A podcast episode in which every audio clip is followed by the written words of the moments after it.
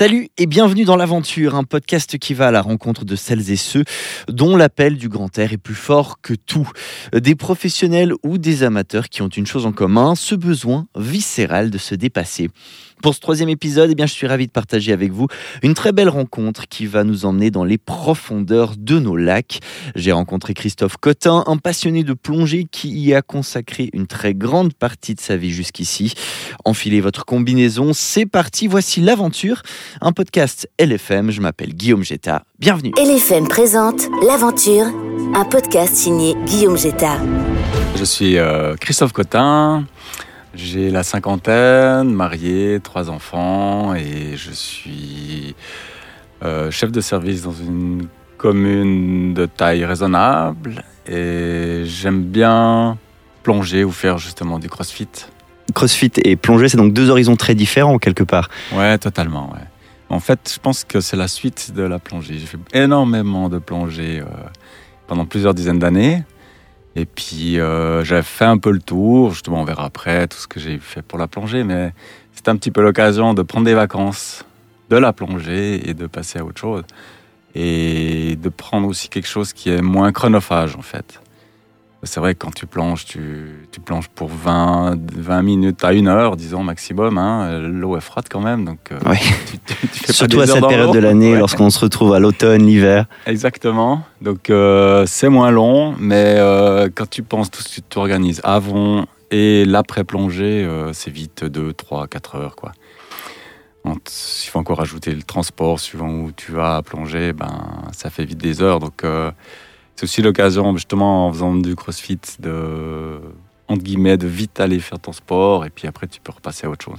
J'arrivais à rouler une à deux heures pour aller sur un site. Oui. Donc, du coup, euh, ça devenait des demi-journées. Donc là, tu rationalises en rajoutant, euh, en disant, je prends, je remplis le coffre de bouteilles et je fais deux, trois plongées de suite pour un peu euh, être rationnel dans le nombre de kilomètres par rapport au nombre de plongées que tu peux faire.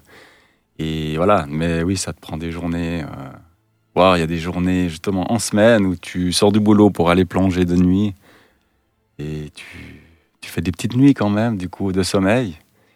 Et voilà, donc c'est. Ouais, c'est deux mondes différents.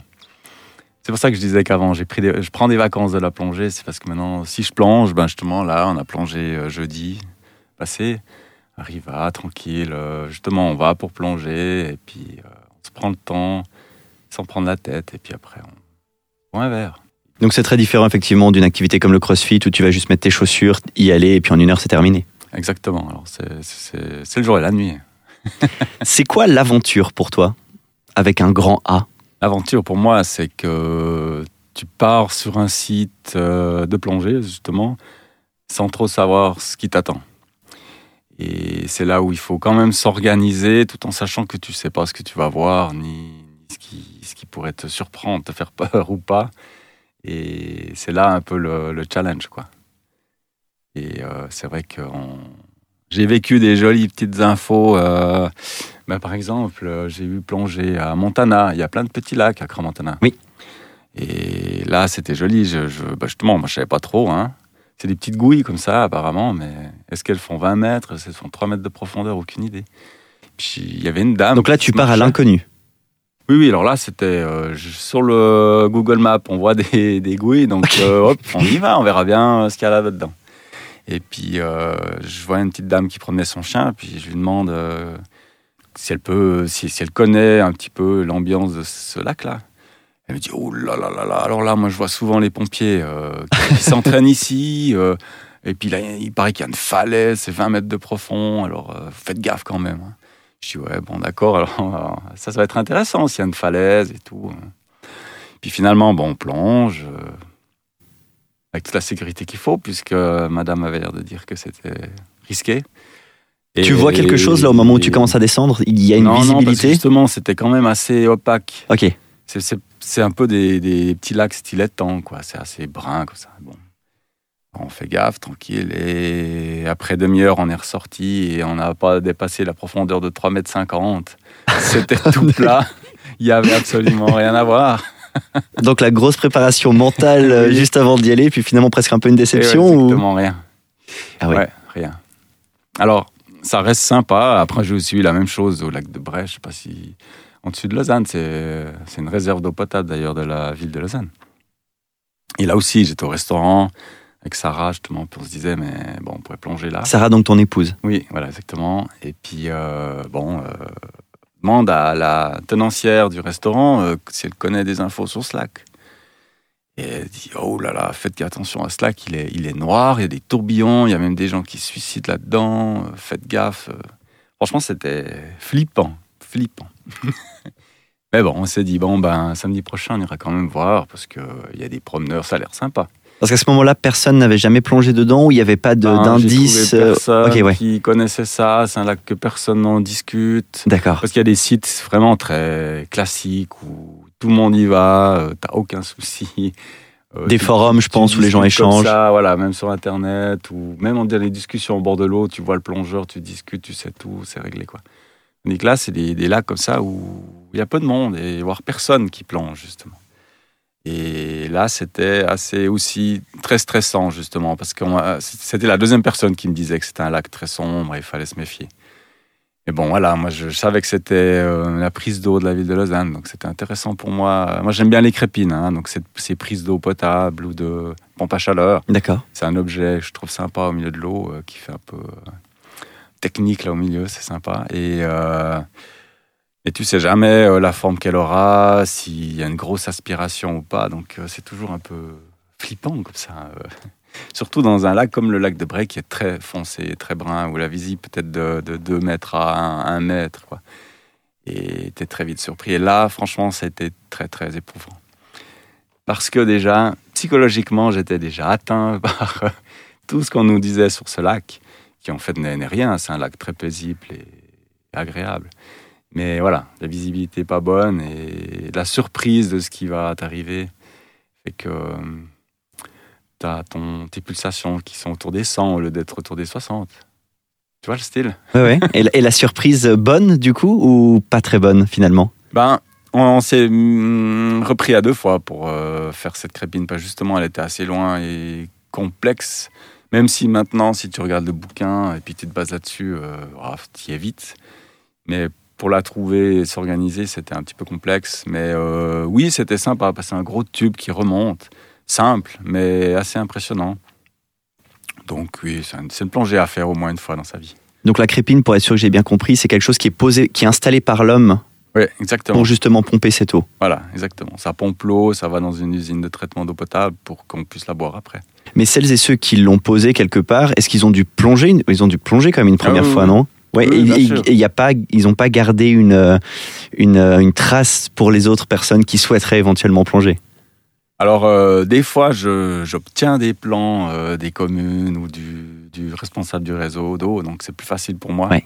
Justement, là, euh, un des prochains objectifs, c'est d'aller faire la crépine, la pompe à chaleur de, de Morges, qui D'accord. est à 45 mètres et qui a l'air euh, sympa. Là, j'ai les plans et tout, donc j'ai- j'ai qu'à plonger, en- entre guillemets.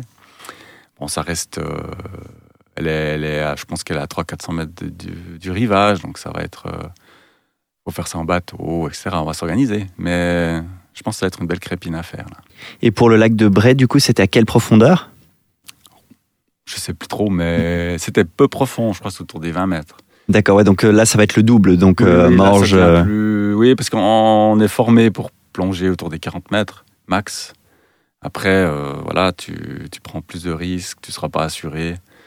Donc, euh, il faut rester raisonnable. Donc, euh, 45 mètres, ouais, c'est un peu la limite de la limite.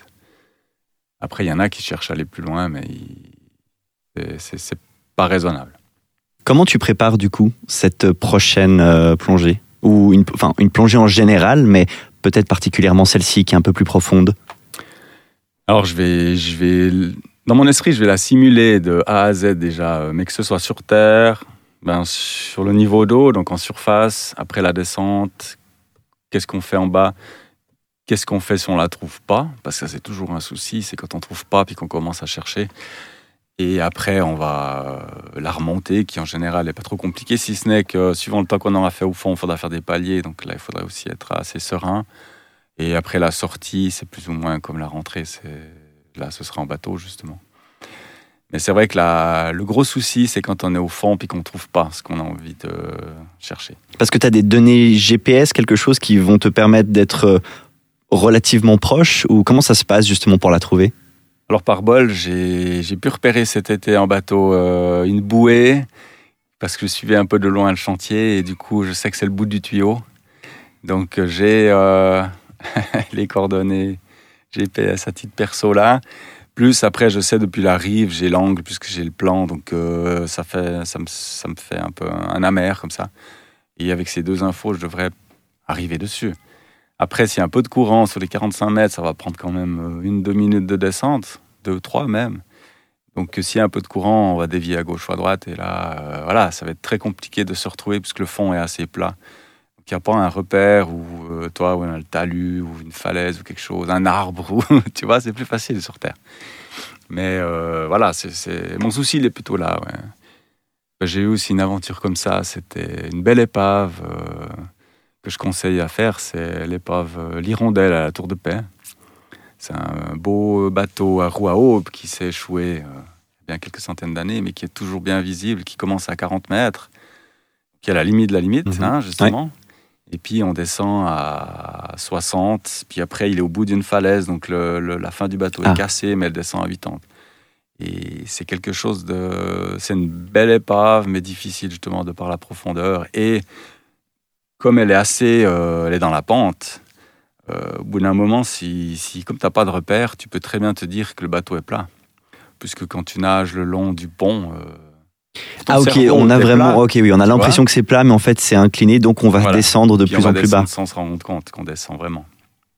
Et ça, c'est toujours faire attention. Et justement, un de ces plongées là-bas, où j'avais été avec quelqu'un qui disait, euh, c'est là aussi l'aventure commence et où tu dois apprendre à, faire l'aventure tout seul. Même si tu es avec des potes, il faut que tu sois raisonnablement euh, organisé individuellement. Parce qu'on euh, m'avait dit, va plonger avec ce type, c'était au début hein, de mes mes plongées. Donc euh, voilà, j'avais beaucoup de choses à apprendre, mais quand même, tu peux aller plonger avec lui les yeux fermés, il n'y a aucun souci. Alors on a été, pas de souci, on était 5, hein, 6 euh, même, 6, on était 6, 3 palanquets de 2. Et puis euh, on s'est mis au large, descendu. Le but c'était de descendre à, à tribord du bateau. On remonte le. Donc le côté droite du bateau. Exactement. On remonte et puis on, on a fini parce qu'au bout de l'étrave, donc à la pointe du bateau, il y a une cloche, donc on s'amuse tous à la, ah. à la, faire sonner, et puis après on sort. Et euh, Combien de temps pour atteindre la cloche euh, quand tout se passe bien? Alors 5-10 minutes. Ah, c'est assez rapide de la descente. Oui, oui, oui. Puis là, comme au lieu de faire euh, le long de la rive, donc on suit le sol, on s'est mis en pleine eau, puis descendu. Sauf que justement, il y a eu du courant. Et en pensant arriver euh, sur, tribord, on n'a jamais trouvé. Donc euh, finalement, on a réalisé qu'on était à bâbord. Donc on continuait à chercher dans la mauvaise direction et on s'est retrouvé autour des, 60 mètres de profond. Donc on a vraiment euh, tout a un peu merdé. Puis justement, comme je... L'objectif, c'était quelle profondeur là? L'objectif maximum C'était les 40. Les 40, on visait un peu le bateau comme ça. Peut-être que Donc il y a une différence de 20 mètres quand même. Oui, oui. Oui, oui. 20 mètres, c'est beaucoup, oui. Alors elle était belle, claire et tout, c'était vraiment sympa. Hein. Heureusement, au niveau sécu, Visi, c'était parfait. Et tout d'un coup, euh, bon, on se dit, enfin, le chef qu'on pouvait suivre, hop, stop, on arrête, on revient en, retour, mais on remonte diagonalement comme ça. Et, par miracle, à quelque part, on tombe juste sur la cloche, quoi. Donc, tu vois, on avait vraiment fait 60 mètres remontés en 45 degrés comme ça, pouf, sur la cloche à 45. Puis d'un coup, euh, je me dis, mais ça fait quand même longtemps qu'on est dans l'eau. Quoi. Je sais pas, j'ai l'impression que quelque chose qui va pas. Puis je regarde mon ordi, parce que justement, comme j'avais confiance, j'ai un petit peu enlevé tous ces paramètres. Et mon ordi était plein d'infos partout que j'avais jamais vu encore. et j'avais pour 39 minutes de palier. Et, et ta réserve était de combien J'étais à la milieu. Ça veut dire qu'il reste 100 bars sur mes 200 bars. Combien de temps plus ou moins avec une respiration euh, à ce moment-là? Oh ben, 39 si t'es serein et moins si t'es pas serein. Ok, voilà. Avec la panique qui peut monter aussi à ce moment-là. Ouais, ouais, ouais. Et là, purée, je me suis dit, mais 39 minutes, ça va être très très long, surtout qu'il y a des paliers de sécurité déjà à 16 mètres. Toi, si, si tu fais longtemps à 3 mètres de profond, euh, c'est pas un souci parce que tu, consommes moins d'air en fait. dû à la compression. Et alors, euh, voilà, donc on est remonté et ça a été très, très, très long, très difficile pour tout le monde en fait. Alors heureusement, on avait tous deux fois 10 bouteilles, euh, de deux fois 10 litres. Du coup, on avait plus que si en général on ponce avec une 15 litres. Donc euh, ça nous laissait un peu de marge d'air. Et mais on est sorti, tous les tuyaux étaient mous et on était mais à 0,1 d'air quoi. Et il y a eu un silence quand on est sorti. personne n'osait dire quelque chose, mais on est on a tous été à la limite, la limite, la limite, quoi. Franchement, on a eu de la chance. Et depuis là, j'ai aussi réalisé que c'était même il faut plonger à deux déjà, hein, minimum, mais euh, que chacun doit s'organiser, même si on peut compter sur l'autre. Il faut pouvoir compter sur l'autre. Il faut quand même que si on se retrouve tout seul ou si on a un problème, euh, pas compter que sur les autres, quoi. Est-ce qu'on pourrait dire que la préparation et l'improvisation finalement sont presque un peu au même euh, niveau là-dedans? Autant d'importance, mais... Ouais, je pense qu'il faut être très organisé pour être le mieux à même de répondre s'il y a un problème. Que si, tu as le souci qui arrive, ben, tu que ça à gérer, tout le reste, tu es prêt. Ouais, c'est ça qu'il faut faire. Christophe, je t'ai demandé d'apporter un objet qui était important pour toi ou qui était en lien en tout cas avec ton, ton activité d'aventure. Qu'est-ce que c'est? Est-ce que tu peux nous le décrire? Oui, alors je suis venu avec euh, mes trois livres et mon iPhone. Parce qu'en fait, euh,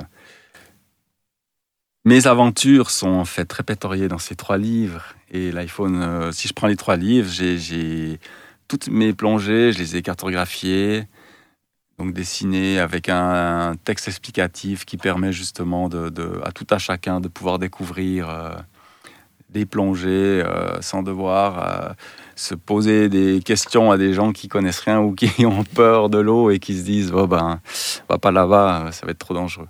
Et finalement c'est pas le cas parce qu'il y, a tellement de belles choses à voir des épaves des falaises des, de la faune et la flore aussi hein. faut pas croire c'est très riche comme on a des beaux lacs parce qu'on a tendance hein, à, dire en tant que personne qui ne plonge pas que peut-être il n'y a pas grand-chose à voir dans le lac parce qu'il a l'air sombre comme ça. On fait toujours un peu cette espèce de comparaison avec les eaux cristallines qu'on peut trouver à d'autres endroits du monde. Mais tu dis qu'en fait, il y a beaucoup de choses à voir. Ouais, c'est ça, exactement. C'est vrai qu'on n'a pas de poisson clown ou autres poissons très colorés, mais on a des lodes, des écrevisses, des brochets, des, des perchettes. Franchement, il y a de quoi, il y a de quoi voir les herbiers sont aussi bien fournis, il y a des escargots, des crevettes. Franchement, c'est mieux qu'on pourrait le croire. Et l'été, les premières couches sont assez claires. Après, c'est vrai que l'été, avec le, les différences de température, on a une couche un peu opaque. Mais euh, justement, maintenant, la belle saison arrive, donc l'hiver. donc l'eau sera froide de haut en bas, donc on aura une visibilité parfaite du kirsch, comme on dit, du de haut en bas. Ouais, et ça c'est génial. Et justement, il y a des plongées à 40 mètres, t'as pas besoin de lampe, tu, tu... c'est suffisamment clair. C'est pour ça qu'il faut vraiment faire un baptême de plongée et découvrir ça, puis après dire que c'est bien ou pas bien. Mais si tu le fais, tu risques d'y aimer. Et dans ces livres, donc, tu as cartographié toutes tes plongées, c'est-à-dire que tu en as retiré des photos, que tu en as. Qu'est-ce que ça signifie cartographier en fait en plongée? Ouais, en fait, j'ai pris un, ben, un style Google Maps et puis là-dessus, j'ai dessiné tout ce que j'ai retrouvé. Donc, des, des, épaves, il y a des objets aussi que les gens mettent hein, en, souvenir ou comme ça. Il y a des falaises, les, des, rochers, enfin, toutes les particularités de chaque site avec chaque fois une proposition de mise à l'eau et de sortie de l'eau et puis un chemin que tu pourrais prendre pour voir le maximum de, choses et d'infos sur, euh, sur la plongée en elle-même. Quoi avec la difficulté et puis l'intérêt, parce que c'est vrai qu'il y a des... Ben, je tombe sur celle-ci, là, euh, difficulté 3 sur 4, puis intérêt 2, parce que ah, j'ai connu mieux, mais elle est sympa, c'est reste une falaise à, découvrir au moins de fois. Et ces livres, comment ils s'appellent déjà et où est-ce qu'on peut les trouver? Alors dans tous les bons magasins de plongée, chez Paya aussi, ils y sont, et puis sur mon site euh, ouplonger.ch, euh, on peut aussi les commander. Ils s'appellent? C'est Guide de site de plongée. Il y, a, il y a trois tomes, le 1, le 2 et le 3. Et donc tu viens de parler des livres et tu m'as dit que tu avais pris ton téléphone, ton smartphone aussi avec toi. Pourquoi? Oui, pourquoi? Parce qu'avec un pote, on a fait aussi une application qui s'appelle Swiss ah. Dive, donc Suisse en anglais, hein, Swiss Dive, euh, qui là, j'ai répertorié tous les sites de plongée en Suisse. Donc là, il y en a plus de 600 qui sont euh, répertoriés, donc euh, où je donne les infos essentielles pour la plongée avec le point GPS de mise à l'eau. Après, c'est clair, je les ai pas toutes faites, donc il y a moins d'infos que dans les livres. Mais si une épave à 12 mètres, ben il n'y a pas le plan, mais si tu cherches à 12 mètres, tu risques de tomber dessus. Donc c'est vraiment une bonne, une bonne encyclopédie de base pour un peu découvrir d'autres sites.